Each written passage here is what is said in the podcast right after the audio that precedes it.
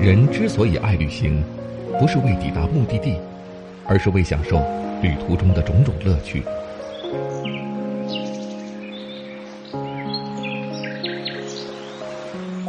如果问我旅行的意义是什么，我也不知道。假如你还没有出发，不如和我一起听路上。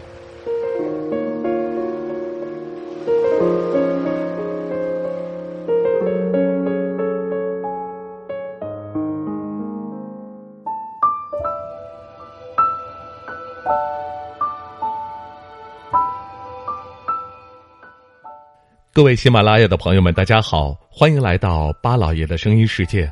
这里是听路上，我是巴超。湖北的疫情已经牵动了我们将近快一个月的心了。原本很多对于这座省份除了武汉以外没有那么熟悉的人，也都开始知道湖北还有孝感、鄂州、潜江等地，这些曾经的旅游中心、文化历史中心，都被疫情蒙上了一层阴影。湖北原本是一个非常受欢迎的旅行目的地，因为其交通方便，全国各地的人到湖北都特别的方便。湖北的自然风光有神农架，有长江；人文风光有黄鹤楼、辛亥革命遗址。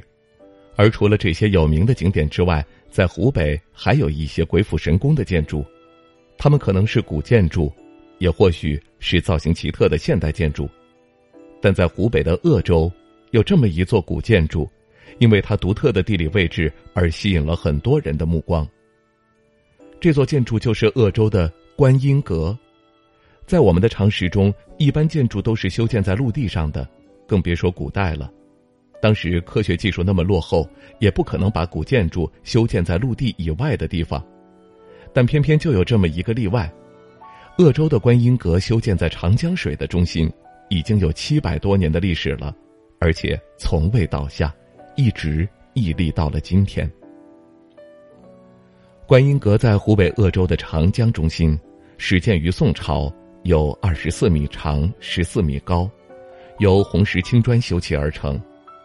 我们都知道，长江每年都有汛期，每当涨潮的时候，长江水都会淹没这座楼阁，只有最高层的窗户还隐约可见。等到汛期一过，它又露出了原本的样子，依然坚挺在长江的中心，像中流砥柱一般。几百年来，观音阁就是这样经历了无数风霜，但让人好奇的是，即便经历过被淹，这座观音阁也从来没有倒下过。这是因为观音阁底部是一整块弧形石，不仅可以减缓水势，还可以泄洪。所以，不管经受什么惊涛骇浪，都能稳如泰山，让人不得不佩服古代匠人的智慧和高超技艺。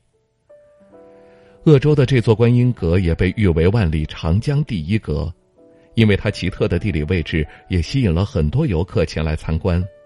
一般都是退潮期，要么坐船过去近距离的走进观音阁，要么就是在岸边眺望。它就像一个标杆一样屹立在长江中心，鄂州因为这座观音阁而被更多的人知道。可以说，在长江上这样的建筑只此一座，也足以见得在古代湖北省的地理位置之重。您到鄂州去的时候见到过这座观音阁吗？您知道世界上还有哪些建筑是建在水上的吗？